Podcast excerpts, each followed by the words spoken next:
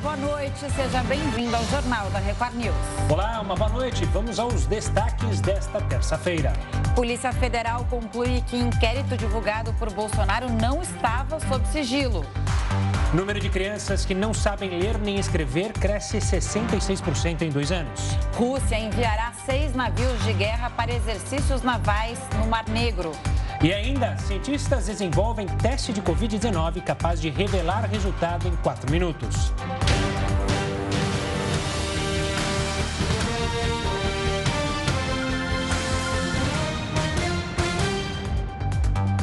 Corregedoria da Polícia Federal concluiu que o inquérito divulgado pelo presidente Jair Bolsonaro, que continha informações sobre um suposto ataque hacker ao Tribunal Superior Eleitoral, não estava sob sigilo.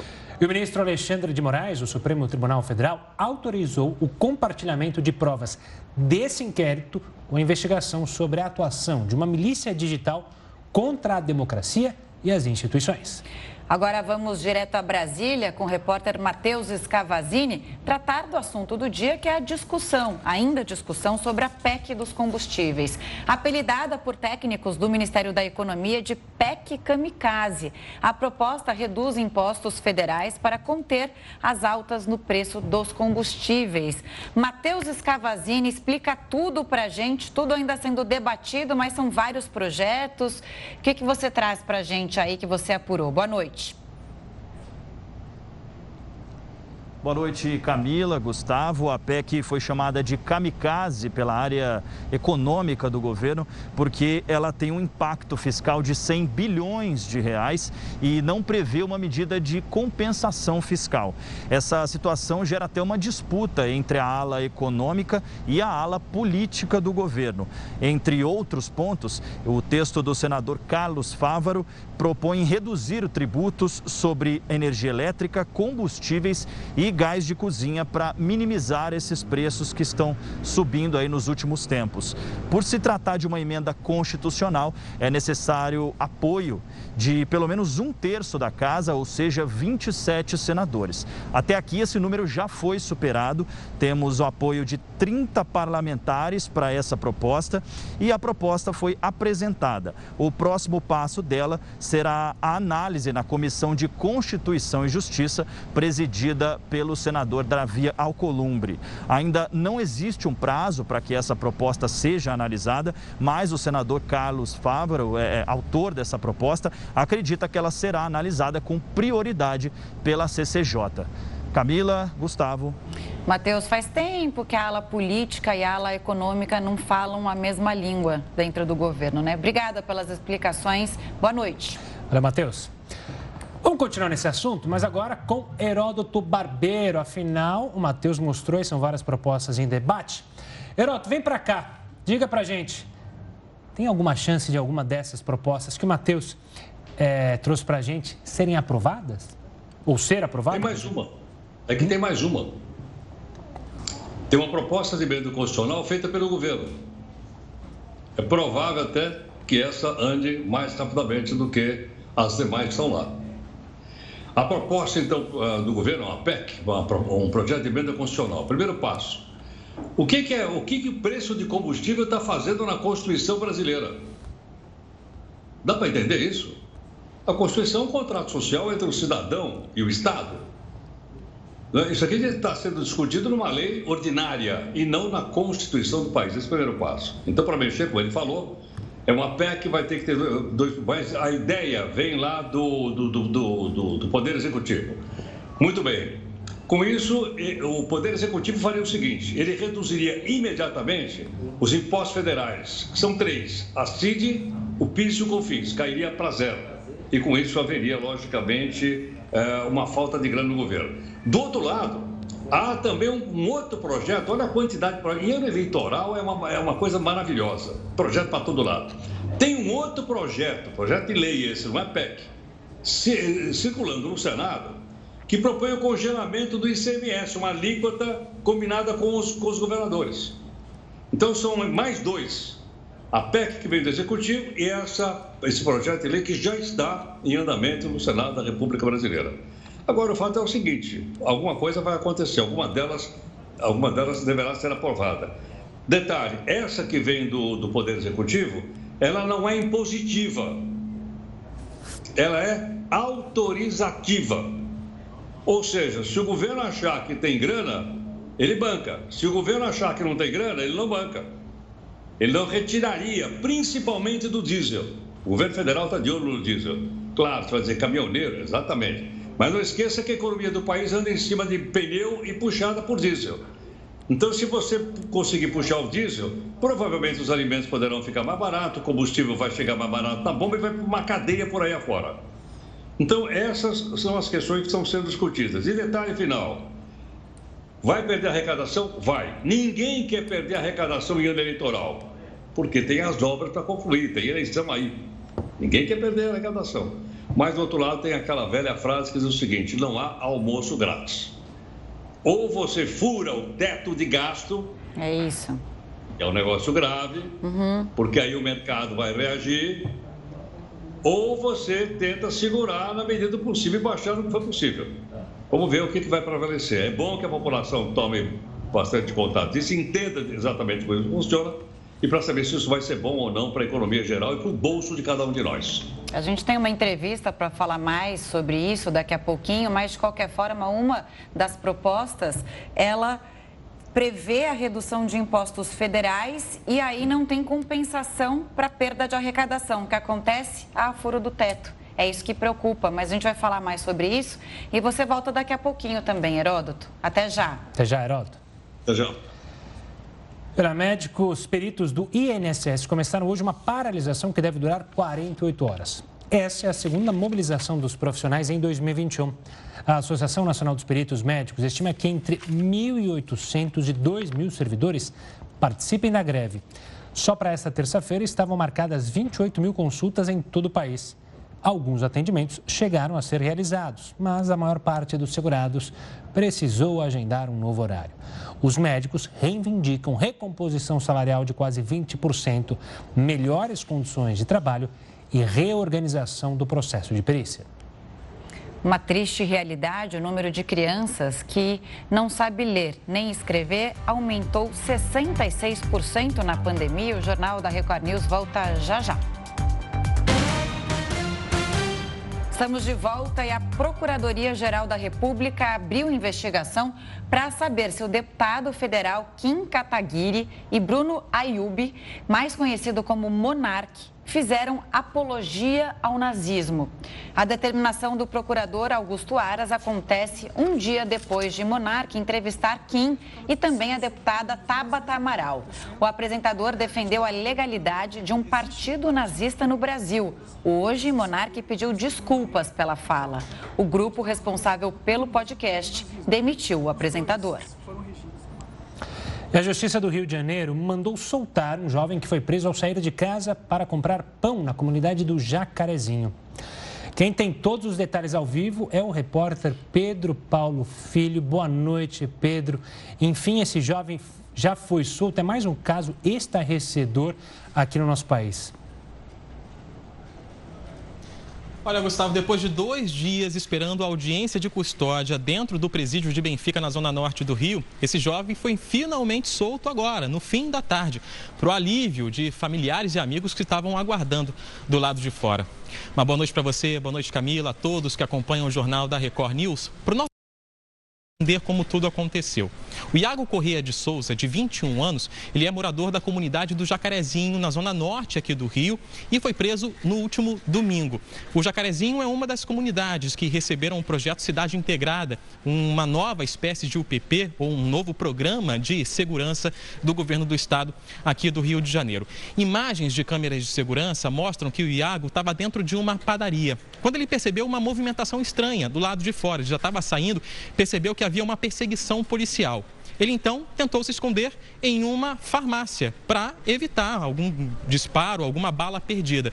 Só que os policiais que estavam perseguindo um menor que estava com drogas, portando drogas, eles desconfiaram também que o Iago estaria envolvido nessa venda, nesse comércio de entorpecentes. O Iago acabou sendo levado para a delegacia. Para os policiais, o Iago estava junto com o menor e com essas drogas. Mas a família e os amigos contestam essa versão. Dizem que o Iago estava participando de um churrasco e tinha só ido, saído de casa para comprar pão. Vamos acompanhar.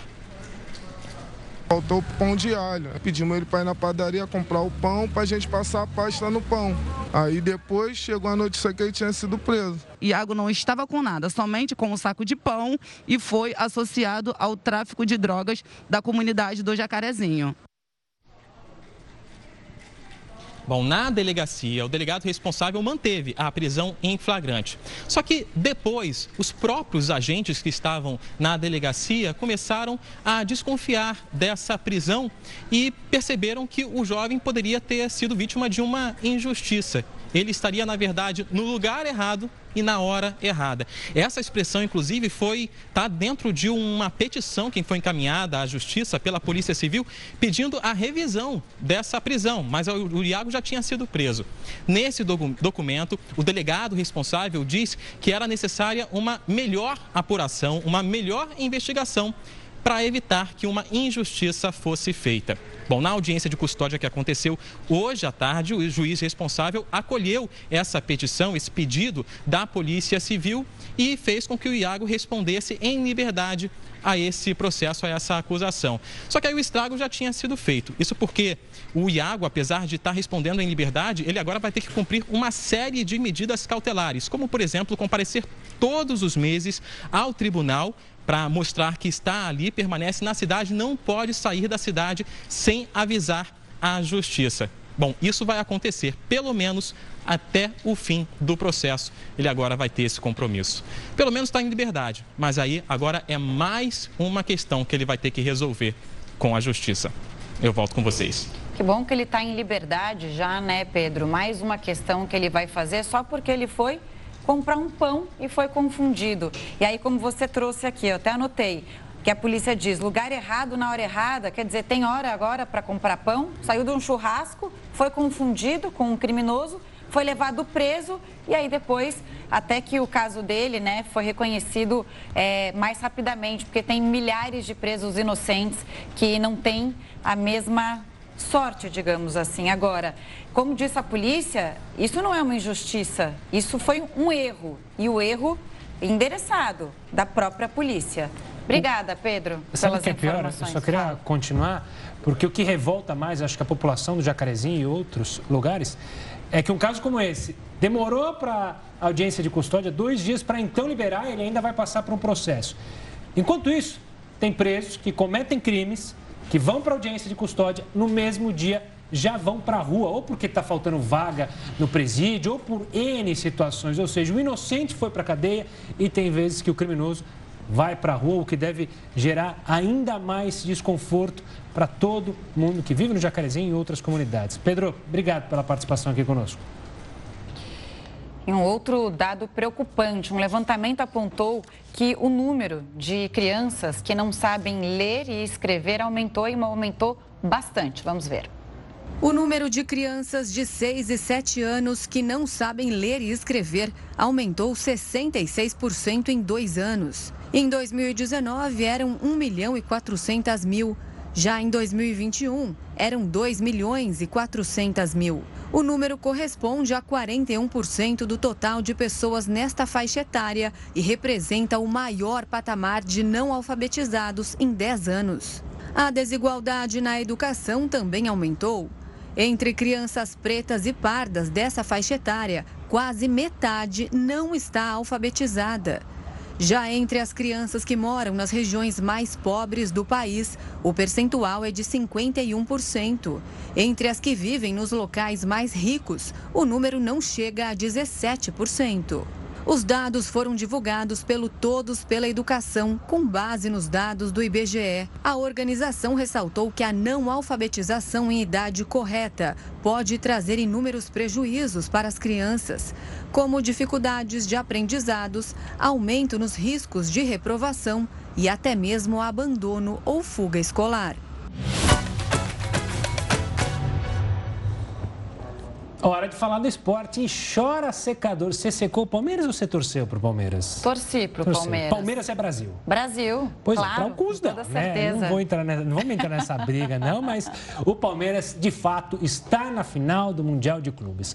O Verdão não tomou conhecimento, venceu Al Ahly do Egito e agora aguarda o vencedor de Chelsea da Inglaterra e Al Hilal da Arábia Saudita. O repórter Bruno Piscinato acompanhou tudo e conta como foi a partida. Boa noite, Bruno.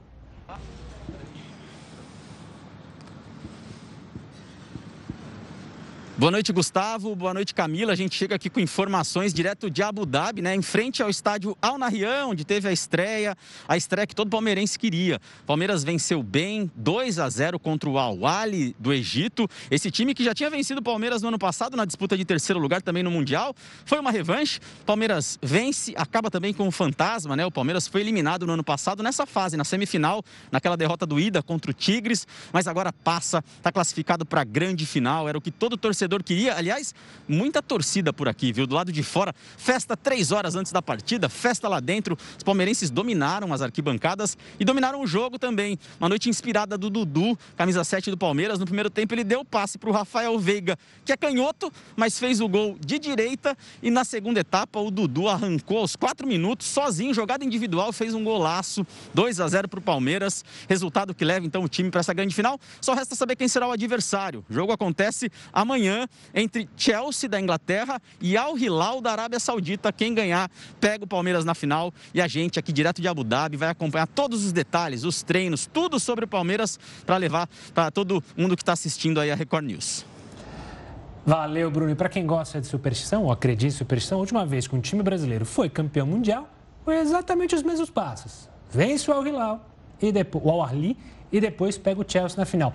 Quem sabe dessa vez os palmeirenses comemoram. Amanhã a gente vai ter então já uma indicação se a gente, para quem acredita nisso, né? Se, se vai for... seguir essa superstição, é, quem se sabe? o Chelsea, né? Quem sabe. Bom, menos da metade das crianças foi vacinada contra a Covid-19 no Rio de Janeiro. O Jornal da Record News volta já já com essa e outras informações. O Comitê de Política Monetária apresentou as perspectivas de inflação. De acordo com o Banco Central, a soma desse ano deve girar em torno de 5,4%. E para analisar a ata divulgada hoje, a gente recebe Davi Leles, que é economista e sócio da Valor Investimentos. Davi, bem-vindo mais uma vez, boa noite. Explicações mais duras sobre a decisão de elevar a taxa Selic para 10,75% ao ano. Qual foi a sinalização que o Banco Central quis dar dessa vez e quis dar diretamente ao governo? Olá, Camila, olá, Gustavo, boa noite a todos. Dessa vez, na reunião de política monetária do Copom, né, Comitê de Política Monetária Brasileiro, o Copom ele sinalizou que ele não vai fazer as, uma alta apenas nesse, nesse ano de 2022, como o mercado esperava. A gente esperava e estava sendo precificado mais uma alta, onde os juros deveriam chegar na casa de 11,75%, ou seja, subir mais 1% esse ano, e logo depois começar a cair. O tom do Copom, o tom dessa ata do Copom divulgada agora, foi considerado um tom mais duro, não por ele dizer que ele vai subir muito mais, mas provavelmente o Copom deve manter os juros mais altos por mais tempo. Então ele sinaliza essa alta, essa recente alta que teve, chegando em 10,75, e agora ele sinaliza mais algumas altas mais leves, não na mesma magnitude, mas ele diz bem claramente lá na ata que vão vir altas mais amenas. Então essas altas devem permanecer com juros mais altos por um, mais, um maior espaço de tempo aí. Provavelmente a gente não deve ver uma queda de juros até 2023, o que deve permanecer com juros mais elevados para controlar uma inflação que deve ficar acima da meta, tanto em 2022 quanto em 2023. Lelis, explica para a gente a Camila falou claramente que foi um recado para o governo, mas também um recado para o legislativo, né, Seite? O executivo e o legislativo estão falando abertamente sobre a questão dos combustíveis que pressiona, obviamente, a inflação. Mas por que, que o Copom e também economistas analisam que alterar a forma de cobrar o, a gasolina, aumentando, diminuindo o imposto ou segurando o preço, pode afetar justamente a inflação e fazer com que esse, com que esse preço aumente também? É, é tudo uma reação em cadeia. Quando a gente fala de preço de petróleo, preço de gasolina, a gente tem que discutir qual que é a política de preço de gasolinas praticada hoje. A política hoje, vem desde o governo Temer, é a política de paridade internacional, ou seja, eles corrigem o preço da nossa gasolina, do nosso combustível, tanto pelo preço do barril de petróleo internacional, quanto pelo preço do dólar. Então, essas variações de dólar, de preço de barril de petróleo, elas vêm fazendo um verdadeiro cabo de guerra e o consumidor tem sentido no bolso diretamente um aumento muito forte dos combustíveis. Hoje, encher o tanque do carro ficou muito mais caro do que era dois, três anos atrás. Justamente porque essa alta do dólar e esse preço de barril de petróleo mais alto impactaram diretamente na bomba, nesse preço que é agora praticado em valores internacionais. Nós vimos lá na pandemia uma redução do consumo, a pessoa não pegava o carro para sair de casa, trabalhava de casa quem podia, não saía mais ali de carro para passear, então o consumo de petróleo acabou caindo. Isso também nas fábricas e nas indústrias, né, o uso industrial do petróleo. Isso fez com que a OPEP, os países produtores, diminuíssem ali a oferta de petróleo e a produção deles. Mas acontece que a demanda começou a voltar e a OPEP permaneceu com a produção mais baixinha. Eles estavam vendendo mais, então eles estavam ganhando na quantidade, mas deixaram a produção mais baixinha para o preço subir também, para ganhar também na margem. Então isso aí fez com que o preço do barril de petróleo alcançasse máximas ali que há muito tempo a gente não via no mercado. E o dólar também disparou com uma percepção de risco muito acentuada ali no Brasil. E isso já chegou nas bombas de combustíveis. E toda essa discussão de ICMS, de imposto, de mudança na precificação da gasolina, pode fazer com que ela caia um pouco no curto prazo, mas o cenário de risco ainda é muito incerto. Porque a gente viu o dólar caindo agora muito forte nos últimos, nas últimas semanas, caiu bastante. Mas até isso chegar no consumidor e ser diluído ali pelas variações do preço do barril, a gente não consegue ter uma certeza muito grande se a gasolina vai subir ou não, porque o cenário internacional ainda está muito incerto. Davi, a ata diz claramente que o desenvolvimento do cenário fiscal levou à piora das previsões. A PEC dos combustíveis, pegando o gancho aqui do que a gente já falou e já explicou, ela pode piorar esse cenário, até porque se for reduzir impostos federais e não tiver uma compensação de arrecadação, da onde vai sair esse dinheiro? E tem essa incerteza do mercado internacional. Quer dizer, não é arrumar temporariamente um, um problema ali para depois arranjar outro? Perfeitamente, Camila. Você foi no ponto corretíssimo. É aquele cobertor curto, né? Que você embrulha a cabeça e descobre os pés. Não é muito entre é, tirar de um lugar e colocar em outro, mas fazer realmente uma reforma estrutural disso porque essa conta ela vai ser paga. Muito se discute sobre privatização da Petrobras ou não. Empresa pública dando prejuízo é prejuízo para o país, essa conta vai ser paga pelo povo. Empresa particular que sobe demais os preços, né? empresa privada que sobe demais os preços também vai ser cobrado do consumidor. Então, isso requer uma gestão pública mais eficiente, uma gestão de empresas mais eficientes. Então, quando a gente está falando de toda essa variação de preço do petróleo, variação de preço do barril e também do dólar, a política internacional vai ser importante, mas o cenário da dívida PIB daqui de dentro vai ser extremamente importante também. Nós estamos com uma dívida PIB que teve, um, um, a dívida brasileira teve um superávit primário ali em 2021, no finalzinho, mesmo que modesto, mas teve um superávit primário e a inflação ajudou porque quando você está vendendo a um preço mais caro, o produto interno bruto nominal cresce. Então parece que você produziu mais no PIB, mesmo que nominalmente. Só que a dívida PIB, quando a gente retira o teto de gastos, tem ali PEC dos combustíveis e que pode onerar ainda mais precificação dos combustíveis, a trajetória da dívida PIB cresce alavancadamente. E não só cresce a, a, parcela que a dívida representa do que a gente produz, mas também os juros que nós pagamos por essa dívida. Porque agora os juros saíram de 2% em 2021, no começo do ano, para 10, 11, 12 e, ao que tudo indica, esses juros vão ficar elevados por mais tempo. Então não adianta a gente tirar de um lugar para colocar em outro, se não for feita uma reforma estrutural que resolva o problema e não tente tapar o sol com a peneira. Lelis, você falou há pouco né, sobre essa queda do dólar, a Bolsa Brasileira também operando em alta. Isso surpreendeu muitos economistas, né? Quando a gente esperava algo, veio outro. É, o que, que aconteceu para que justamente tivesse mais investimentos estrangeiros no momento que os economistas não esperavam? Bom, é, foi uma série de fatores. A gente esperava um dólar mais alto porque a situação de risco do país estava muito alta. Eleições, risco político, risco fiscal. Isso faz com que o investidor estrangeiro fuja daqui e prefira investir em outros países em desenvolvimento.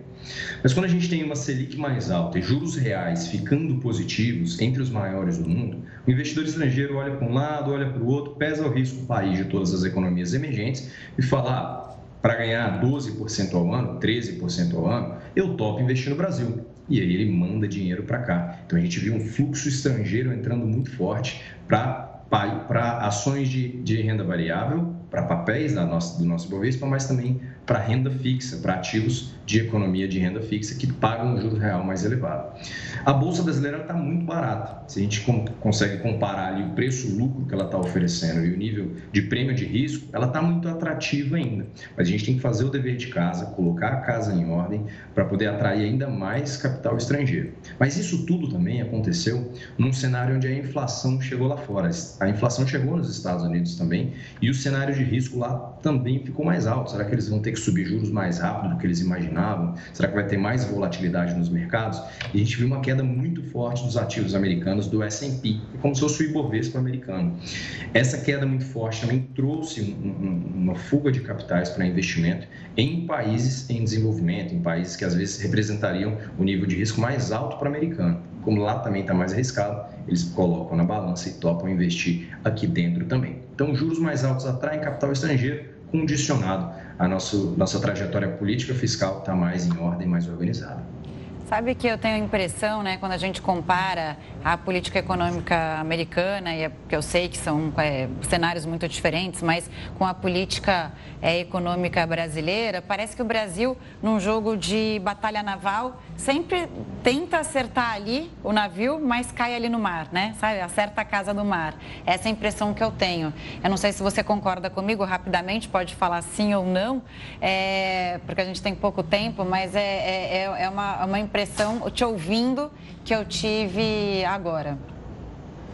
É, às vezes a gente toma algumas medidas que deveriam ter sido tomadas anteriormente, ou toma algumas medidas que acabam afugentando investidores. Então, sim, contanto que a gente esteja tentando acertar e fazendo a coisa correta, acho que o Brasil tem sim solução. Mas até agora a gente acertou mais água do que navio. Boa. Obrigada, Davi, pelas explicações. Boa noite. Até a próxima. Até a próxima, Alex. Boa noite. Era um grupo de 11 geólogos chegou ao Capitólio para analisar os cânions, os cânions da região. De acordo com a prefeitura da cidade, eles vão permanecer no local de duas a três semanas e um estudo prévio deve ser divulgado após a inspeção da área. O acidente, que é bom lembrar, matou 10 pessoas, completou um mês hoje. Autoridades estaduais e municipais aproveitaram a data para anunciar medidas de segurança no município e de promoção do turismo local. Entre elas, a criação de postos de acolhimento ao turista e o reforço da proteção da área com viaturas. A Rússia anunciou o envio de navios de guerra ao Mar Negro.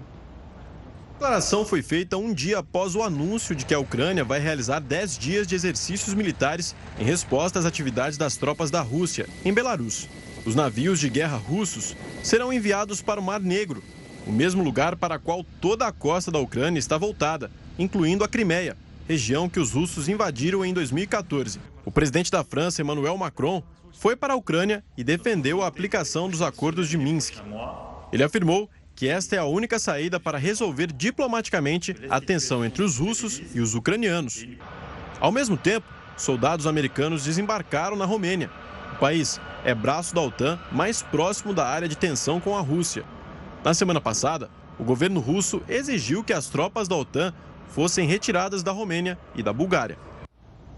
Voltando a falar no Brasil, no portal da Transparência, as pessoas podem acessar informações sobre a atual gestão pública. Um desses assuntos é a promoção funcional dos procuradores da AGU. Bem Assunto para o Heródoto Barbeiro.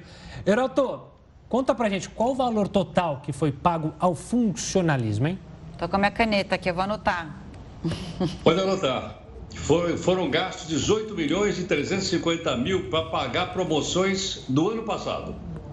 Retroativa. Olha que legal. 18 milhões e 350 mil. É, 18 milhões e 350 mil reais. Agora, só um detalhe é o seguinte: nós, como cidadãos, como somos nós que pagamos, nós somos patrão, a gente precisa olhar de vez em quando no portal da transparência. Pode ser do governo federal, do estadual, do município. Temos que olhar lá. E é o caso, então, da AGU, Advocacia Geral da União. E esse pessoal tem o pomposo título de procuradores. Na verdade, são advogados, mas fica mais bonito falar procuradores. Agora, o que acontece? Acontece o seguinte: é, num único ano, de 19 para 20, foram promovidos para o primeiro escalão do, do orçamento deles, do salário, 606 procuradores, 606 advogados. Olha só. E o que é uma coisa maravilhosa, lá tem 3.783 advogados. Imagine um escritório de advocacia desse tamanho. Dos quais 3.455, portanto 91%, está no topo da carreira. Olha que bacana. 91% está no topo da carreira. Deve ser por merecimento, eu não estou discutindo essa questão. Eu apenas estou discutindo que tem gente realmente qualificada. Agora, o que, que significa estar no topo da carreira? Significa ganhar um salário de R$ 27.303. R$ 27.303. Quem está na categoria 1, que é logo abaixo, salário 24.500 e quem está na categoria do 2 é salário 21 mil reais, redondo. Então você começa ganhando 21 mil, que é um bom salário, hein? Oh. E pode chegar aos 27.300 reais. Então essa é a evolução. Agora, só a gente olhando lá no portal da transparência para a gente saber essas, essas mudanças todas, porque elas saem do nosso bolso. Agora, promover 606 pessoas de uma vez só, de uma categoria para outra, realmente eu não sei o que, que aconteceu, se teve vestibular, se fizeram Enem. Não sei o que aconteceu para a pessoa poder subir lá.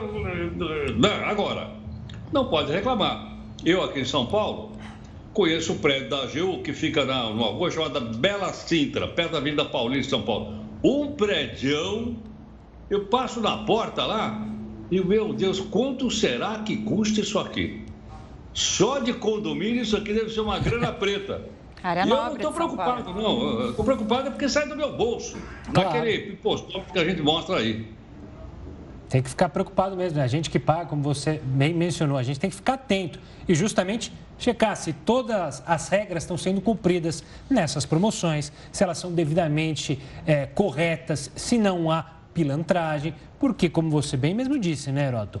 A gente que está pagando, ou seja, dinheiro que sai do nosso bolso, dos nossos impostos. Só uma coisinha mais, Gustavo. Lá no portal transparência, dá para a gente ver também as verbas de representação de todo mundo. Dá para ver as viagens que todo mundo faz, a gente paga.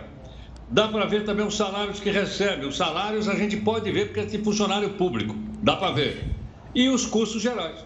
Então aí a gente fica sabendo, né? Estou dizendo se está certo ou está errado, estou dizendo que lá a gente fica sabendo e cada um tira aí a sua própria conclusão. É, tem que ficar de olho mesmo, principalmente quando a gente fala de funcionalismo público, em quem não é concursado, né? Porque ainda assim o concursado, pelo menos prestou uma prova, agora tem de funcionário público que é comissionado, que você não sabe bem como chegou por lá, como está recebendo. Isso a gente tem que ficar muito atento mesmo, né, Heroto? É isso aí. Nós temos que acompanhar, somos nós que pagamos. Boa. Beijo, mestre. A gente se vê amanhã. Tchau, querida. Tchau, tchau. E olha só, o Jornal da Record News vai para um rápido intervalo e volta já já. Estamos de volta com o Jornal da Record News para falar que a Anvisa negou hoje o pedido de registro de três autotestes para detectar Covid-19. Os pedidos, de acordo com a agência, foram negados pela falta de estudos e documentos completos.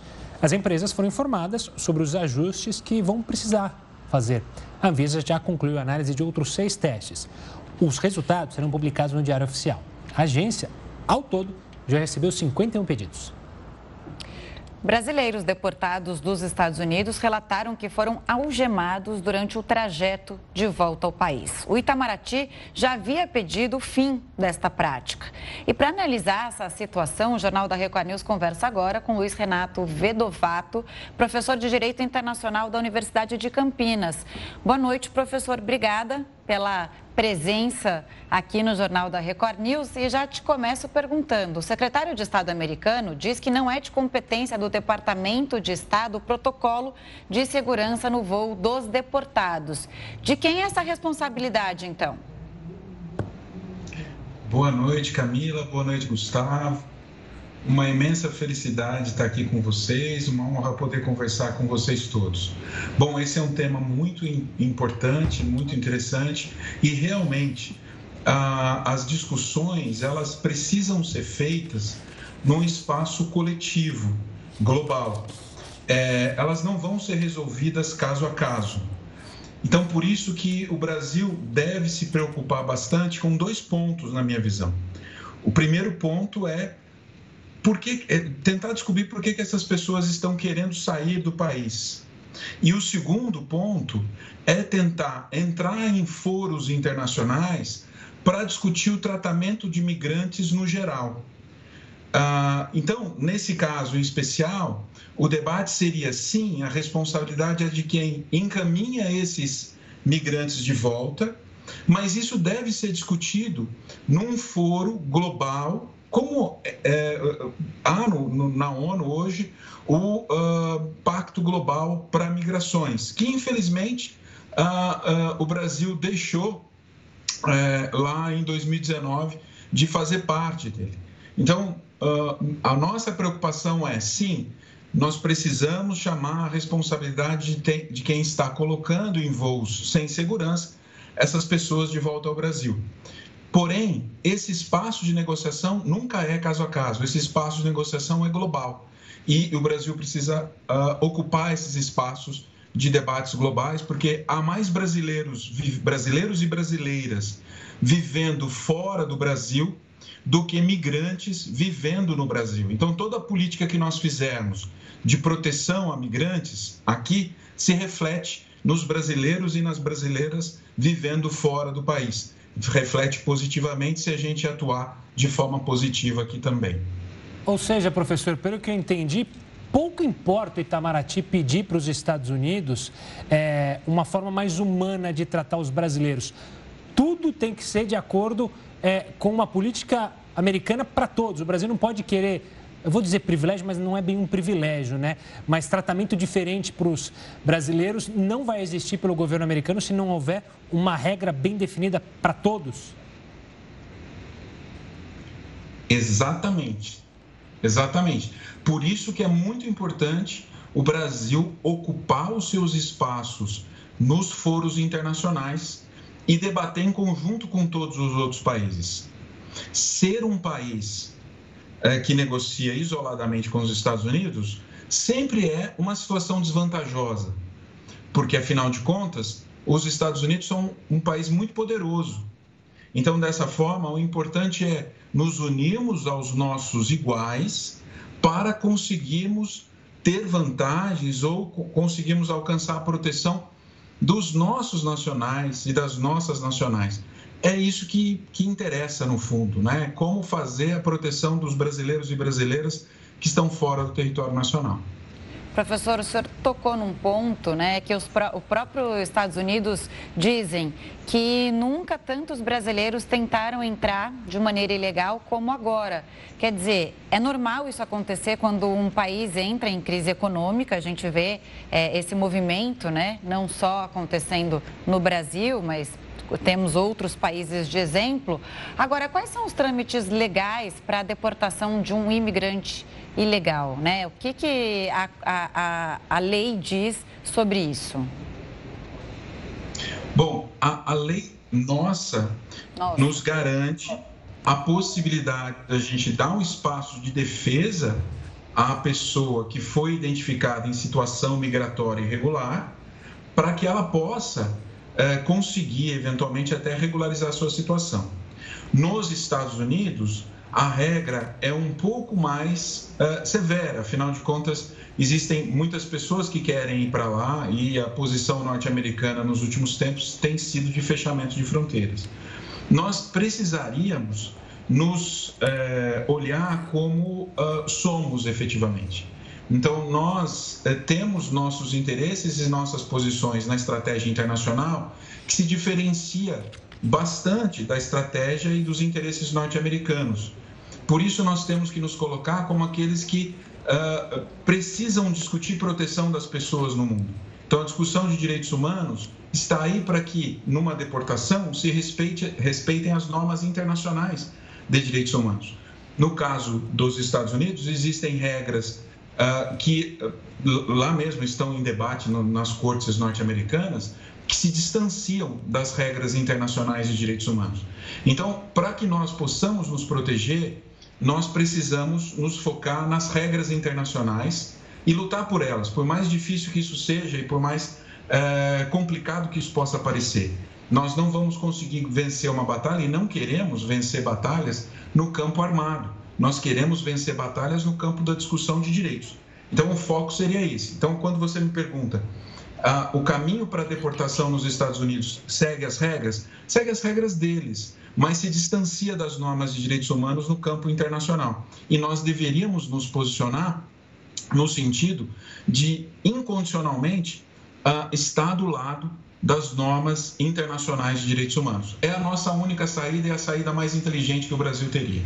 Tá certo. Professor, obrigado pela participação aqui conosco no Jornal da Record News, debatendo algo que, claro, é importante, porque são brasileiros que estão passando por essa situação. E é bom lembrar que o governo Biden se elegeu com uma proposta de melhorar essa situação de direitos humanos aos imigrantes ilegais e até agora não fez nada, absolutamente nada nisso. Professor, uma ótima noite até a próxima. Cientistas criaram um teste de Covid que revela o resultado em apenas quatro minutos. O Jornal da Record News volta já já. Estamos de volta com o Jornal da Record News para informar que o Papa Emérito Bento XVI pediu perdão pela forma como lidou com as denúncias de pedofilia quando era arcebispo na Alemanha. O pedido de, de, de desculpas foi lido pelo secretário de Bento XVI. O Papa disse que está pronto para enfrentar o juízo final. Um relatório independente afirmou que o ex-líder da Igreja Católica acobertou pelo menos quatro casos de pedofilia. Na época, o religioso era arcebispo de Munique, na Alemanha, e ainda usava o nome de batismo de Joseph Ratzinger. A Câmara Municipal de Curitiba analisa um pedido de investigação contra um vereador do PT que liderou a invasão a uma igreja católica durante uma missa. Entidades religiosas também repudiaram o ato considerado criminoso e pedem a cassação do vereador petista. A invasão aconteceu no último sábado. A cerimônia foi interrompida pelo barulho da manifestação na porta da igreja. Indignado com o desrespeito, o padre encerrou a celebração no meio. Nós temos todo direito né, de ter a nossa paz aqui, tranquilidade para fazer as nossas celebrações. Nenhum grupo até hoje atrapalhou a nossa missa aqui, ó, primeira vez. O padre ainda tentou conversar com os manifestantes. Ele fechou a porta da igreja que fica no centro histórico de Curitiba e, nesse momento, os manifestantes invadiram o prédio. Um dos líderes do protesto foi o vereador Renato Freitas, do PT de Curitiba. Sob o comando dele, os manifestantes subiram no altar e transformaram o local num palanque político. Com bandeiras de partidos de esquerda, ficaram dentro da igreja por mais de 15 minutos ato, considerado como vandalismo, causou indignação. Os Ministérios da Justiça e da Mulher, Família e Direitos Humanos vão acompanhar o caso. E três vereadores da Câmara aqui de Curitiba entraram com um pedido no Conselho de Ética para que Renato Freitas, do PT, seja investigado por quebra de decoro, quando um parlamentar não tem a conduta adequada. A mesa da casa tem até a semana que vem para decidir se abre ou não o processo que pode levar à cassação do vereador. Em uma nota de repúdio, a Associação Nacional de Juristas Evangélicos destaca que o grupo cometeu um crime ao desrespeitar a Constituição, que garante a liberdade religiosa, o livre exercício de cultos religiosos e a proteção aos locais de culto e suas liturgias. A associação condena também a conduta do vereador petista por desrespeito à Constituição e, por isso, encaminhou um ofício à Câmara de Curitiba pedindo uma punição ao parlamentar. A União Nacional das Igrejas e Pastores Evangélicos também encaminhou um requerimento à Câmara repudiando os atos e pedindo que o vereador do PT, Renato Freitas, tenha o mandato cassado pelo crime cometido e pelas atitudes incompatíveis com o cargo. Qualquer pessoa que invade um local de culto ou perturba um culto, ela está cometendo um crime. E o que nos espanta é que este ato criminoso foi liderado por um vereador, um homem da lei. Não podemos aceitar que igrejas e locais de cultos sejam violados desta maneira. A importância que a cerimônia religiosa ela tem num, num, numa ordem constitucional, porque ela é, na verdade, a exteriorização da liberdade religiosa, o seu grande núcleo, né, o culto público, e é a partir desse núcleo protegido que a ordem democrática como um todo está protegida. Diversos tratados internacionais foram desrespeitados, ignorados, afrontados com a postura do vereador porque isso permite ele violar a dignidade da pessoa humana, inclusive de idosos que estavam ali. Por uma rede social, o presidente Jair Bolsonaro afirmou que a invasão representa a verdadeira face do ódio da esquerda e que os manifestantes não respeitam a fé de milhões de cristãos. O governador Ratinho Júnior também condenou a invasão. Um ato de barbaridade e ódio que não tem precedentes em nosso Estado. Não podemos admitir é que a intolerância, o ódio, a divisão de opiniões aconteça em nosso Estado. Cientistas chineses anunciaram um novo teste de Covid-19 que é capaz de revelar os resultados em quatro minutos. Os pesquisadores testaram a amostra de 33 pessoas infectadas pelo coronavírus e que também foram submetidas a exames PCR. Segundo o estudo, as duas metodologias se mostraram igualmente eficientes. Assim que desenvolvido em larga escala, o teste poderá ser usado em aeroportos, escolas e até em casa. O compositor John Williams completa hoje 90 anos. Às vezes, sim, pelo nome, às vezes a gente não identifica, mas é só ouvir o som do VT que você já vai saber. Ele é o responsável por mais de 50 trilhas sonoras indicadas ao Oscar. E com isso, né, Gustavo, ele é a pessoa viva mais indicada ao prêmio da história. And the winner is John Williams for Star Wars. Você conhece o compositor John Williams? Caso a resposta seja não, saiba que com certeza você já ouviu alguma música do artista.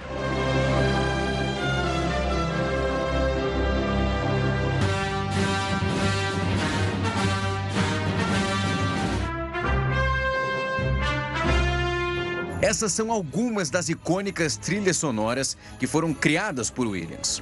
O compositor completa 90 anos no dia do anúncio dos indicados ao Oscar deste ano. Com 52 indicações ao maior prêmio de Hollywood, ele fica atrás apenas de Walt Disney, que tem 59. Williams conquistou a estatueta em cinco oportunidades. A importância de John Williams para o Oscar é incalculável. E mais importante que isso, compôs músicas e temas que marcaram as nossas vidas desde criança. A primeira indicação aconteceu em 1967, com a trilha de Vale das Bonecas. E de lá para cá, John Williams recebeu indicações em todas as décadas. A última veio em 2019, com Star Wars A Ascensão Skywalker. E Williams segue nativa. As trilhas do compositor devem voltar às telonas no filme The Fablemans, longa que conta a história do diretor Steven Spielberg. É impressionante. Vai ser bom em fazer trilha em Hollywood, assim, pelo amor de Deus. Eu Qual vi ET, mais? ET, fiquei ET? muito emocionada, mas Indiana Jones eu fico animada, então... ET, você chorou? Você ficou Sempre. triste? Sempre. Foi hum. meu filme preferido por muitos e muitos anos. E você? Eu gosto mais de Star Wars, mas sabe o que eu acho legal? noivos e noivas que usam trilhas sonoras é, de filmes para entrar mesmo. na igreja. Eu acho o máximo isso, adoro as trilhas sonoras. Parabéns ao John Williams. E o Jornal da Record News fica por aqui. Muito obrigada pela companhia. Você continua agora com o News às 10 com a Renata Caetano. Uma ótima noite e até amanhã.